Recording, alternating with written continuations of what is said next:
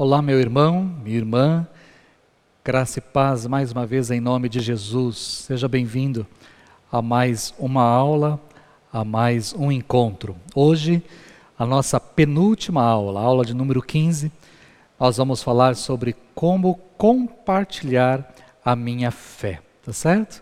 Como compartilhar a minha fé.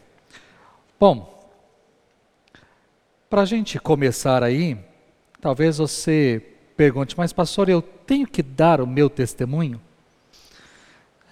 Eu tenho que dar o meu testemunho? Eu sou tão tímido, eu não, não sei falar, eu não, não consigo falar direito, eu tenho que dar o meu testemunho? Como devo compartilhar a minha fé? Uh, testemunhar, vamos entender um pouquinho o que, que é isso?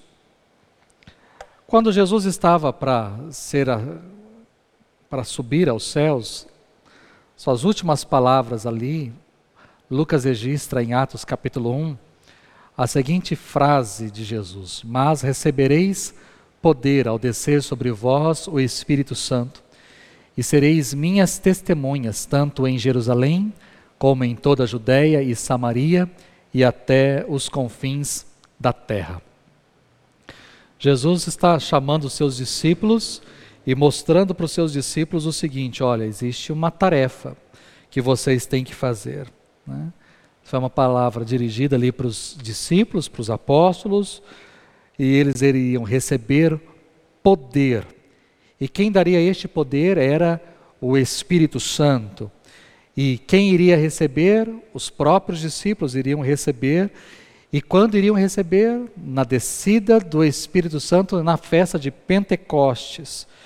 E receber poder para quê? Para ser testemunha. Onde? Judeia, Samaria, Jerusalém, Judeia, Samaria, confins da terra. Ah, ser testemunho, testemunhar, o que, que é? Talvez possa soar muito complicado para muita gente, mas não é não.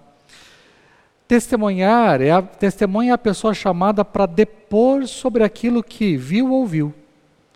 Né? Então, testemunhar é falar, testemunhar é contar, testemunhar é manifestar, testemunhar é expressar, é revelar, é demonstrar, é confirmar. Então você está sendo chamado para ser testemunha, vocês serão minhas testemunhas. Então vocês vão contar, vocês vão falar para as pessoas, vocês vão manifestar para as pessoas, vocês vão expressar para as pessoas, revelar para as pessoas, dizer para as pessoas. Então, quando Jesus diz, ide por todo mundo e pregai o Evangelho, pregar o Evangelho aí é testemunhar, é contar para as pessoas quem de fato é Jesus, é contar para as pessoas o que Jesus fez em suas, em suas vidas. Então, o que, que significa quando eu falo que você é testemunha de Jesus ou deve testemunhar de Jesus, testificar de Jesus, falar de Jesus? É algo muito simples, né? Qual é, o, qual é a necessidade de tudo isso? Para que você tivesse acesso, eu não sei como você chegou aqui a essa igreja. Ou talvez se você já foi membro de uma outra igreja, como é que você chegou até lá?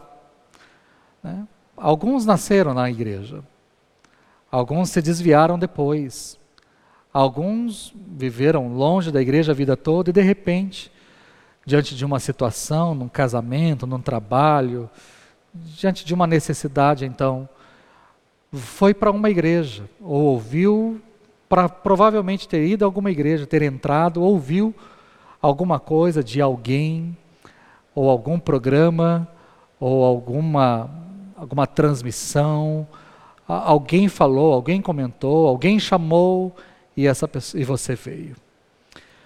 Testemunhar é algo que nós fazemos para a salvação das outras pessoas. Por que, que eu conto o que Jesus fez na minha vida? Para que as outras pessoas saibam o que eu era e agora o que eu sou para que as pessoas saibam que há salvação para elas, para que as pessoas saibam, saibam que há solução para a vida delas, a cura, a libertação. Deus pode fazer na vida dessas outras pessoas aquilo que Ele fez, ou muito mais do que Ele fez na minha vida. Então, o propósito de eu testemunhar, de eu abrir a minha boca e testemunhar, é para que pessoas que estão perdidas, para pessoas que estão distantes de Deus, para que pessoas que estão longe da palavra e da vontade do Senhor, essas pessoas se acheguem, essas pessoas se aproximem, para que essas pessoas conheçam o Senhor, assim como eu também o conheci um dia e o conheço hoje. Então, o propósito de testemunharmos é a salvação dos perdidos, é a restauração daqueles que estão desviados, pessoas que estão longe, conheceram, mas hoje estão longe. Então, através do meu testemunho, através daquilo que eu posso falar com propriedade, porque Deus fez na minha vida, essas pessoas desviadas vêm até a presença do Senhor. O testemunho também serve para edificação de pessoas. Então, por exemplo, temos cultos, e no culto alguém pode trazer um testemunho. Falar o seu testemunho, contar a sua história, tem o objetivo de, ah, mas talvez aqui na igreja não tenha ninguém, todo mundo que está aqui é crente, não tem ninguém que não é crente. Mas os crentes também precisam ser edificados. Quando eu conto que eu orei por algo, eu busquei a presença de Deus por algo e Deus resolveu aquilo, Deus ouviu a minha oração, Deus atendeu o meu pedido. Quando eu abro a minha boca para contar o que Deus fez na minha vida, talvez aqui na, na poltrona exista alguém que está passando pela mesma situação que eu estou passando, ou por algo muito parecido. E Deus está usando a minha vida para alcançar essa pessoa, para dizer assim como eu agi na vida dela lá na frente, eu posso agir na sua também. Então, o testemunho serve também para edificação dos crentes, para que as pessoas que estão desanimadas, para as pessoas que estão aborrecidas, para as pessoas que estão aflitas, mas apesar de estarem caminhando com Deus, mas existem momentos que vêm tantas lutas sobre as nossas vidas que nós nos achamos sozinhos, desamparados e vivemos uma aflição. Então, quando nós ouvimos um testemunho, nós somos edificados, abençoados. O testemunho também sempre tem que ser para a glória de Deus. E não pode ser um testemunho, né? Tem que ser um testemunho. Porque Deus tem que ser honrado naquilo. Ou seja, se a minha vida era, uma, era algo horrível, era algo ruim, né? havia briga no meu casamento, havia um divórcio, uma separação, havia contenda, havia dissolução. Agora eu vou dizer, mas quando eu entreguei minha vida ao Senhor, na minha casa a paz, a gente conversa, a gente dialoga, nosso casamento foi restaurado, a nossa vida é uma outra vida. Se a sua vida financeira era uma e agora é outra, se você ah, tinha problemas de saúde, de repente esses problemas foram sanados. Eu não sei qual é o seu testemunho, mas aquilo que você pode testemunhar de ação de Deus na sua vida é para que Deus seja glorificado. Não é a igreja, não é o pastor. Às vezes eu vejo pessoas dizendo, ah, e aí eu vim à igreja e o pastor orou. Não, não é o pastor. O foco não é o pastor. Ou eu vim à igreja e fui lá na frente, um presbítero me ungiu. Não, não é o presbítero. Não é a oração do presbítero. Não é a unção que foi feita. Não é. Não somos nós aqui merecedores de absolutamente nada. A glória tem que ser sempre para o Senhor. Né? Eu vim aqui à igreja e eu orei ao Senhor, e o Senhor respondeu a minha oração. Ou seja, é o Senhor o foco, é o Senhor o centro. A glória é para Ele. Então, ah, nós não temos que divulgar a placa da igreja, ah, porque quando eu entrei lá na IPI Maranata, minha vida mudou. Não, não é a IPI Maranata que mudou a sua vida. Foi o Senhor quem mudou a sua vida. É Ele quem faz a obra. E diz Paulo que tanto querer quanto realizar é Deus quem efetua em nós. Então é Ele, Ele é o centro e a gente tem que ter esse entendimento muito claro. Então, o testemunho é para a glória de Deus, o testemunho é para a edificação de crentes, o testemunho é para trazer pessoas desviadas para o caminho, o testemunho é para trazer aqueles que estão perdidos para a salvação. Então, Deus usa o nosso testemunho com essa função. Bom, aí você vai falar, mas pastor, eu não sei falar muito bem. Mas aí eu digo para você, quem diz que você tem que falar? Você, querendo ou não, né, você testemunha. Querendo ou não. O testemunho vai além das palavras. Vai além. querendo você ou não, você está o tempo todo dando testemunho. Né? Então, lá no seu trabalho, por mais que você não fale, mas as pessoas vão saber que você estava doente e não está mais. Ah, aquela pessoa lá esteve muito doente, mas ela não está mais doente, foi curada. Aí talvez eles vão perguntar para você, mas o que, que aconteceu que você foi curada? Aí você conta. Mas antes de você falar, as pessoas viram na sua vida. As pessoas olham para nós. Antes de nos ouvir, elas olham para nós. E elas vão olhar se aquilo que nós falamos está de acordo com aquilo que nós somos. Então as pessoas estão de olho em nós. Então lá no seu trabalho as pessoas estão de olho em você. Na escola as pessoas estão de olho em você. Na sua família, ah, só eu crente lá na minha casa, pastor. Então as pessoas estão de olho em você. Porque as suas atitudes, né, o seu modo de viver, falam mais alto do que palavras né, testemunham a sua fé em Jesus. Então, você não precisa testemunhar muitas vezes com palavras, você testemunha com a sua vida. Né? Porque as pessoas, até mesmo sem você falar nada, as pessoas vão dizer: olha, ele teve muito doente, mas olha, eu nunca vi uma pessoa com tanta fé.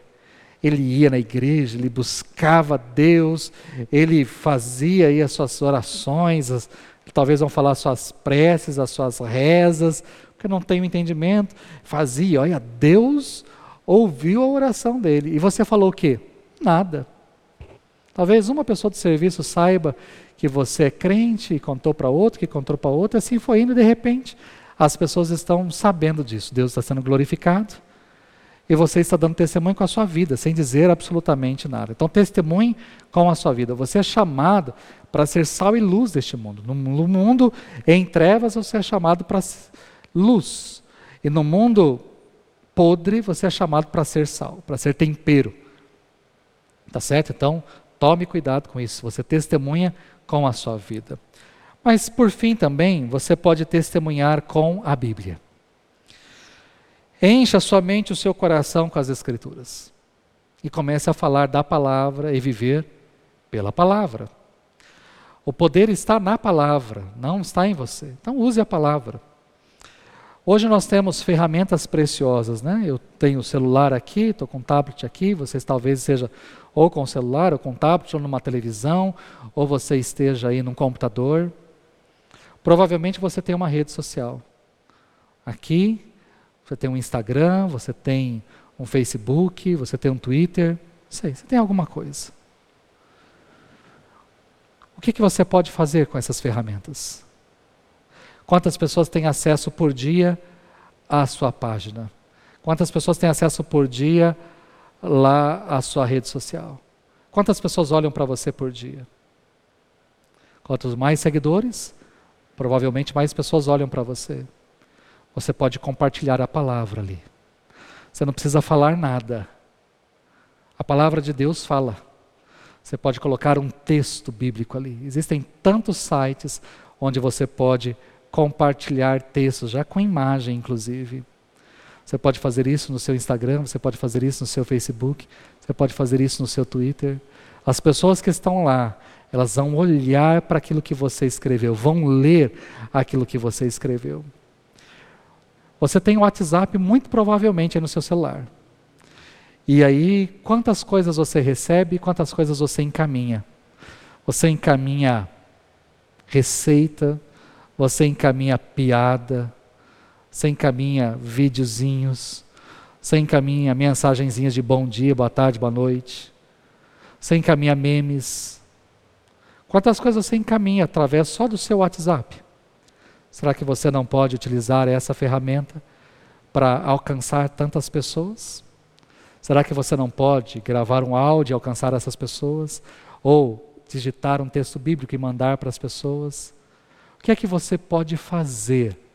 Então, você pode testemunhar falando, você pode testemunhar através do seu proceder, a sua vida, a sua vida é uma carta aberta e as pessoas estão lendo esta carta. Mas você também pode testemunhar escrevendo, postando, encaminhando para as pessoas e pura e simplesmente você pode utilizar a palavra. Só a palavra basta. Existem maravilhosos textos que você pode compartilhar com as outras pessoas, para que elas entendam que existe um Senhor, que existe um Salvador, que existe um Deus, que existe alguém que está cuidando da vida dela. Então, utilize as ferramentas que Deus te dá. Seu testemunho vai muito além de palavras.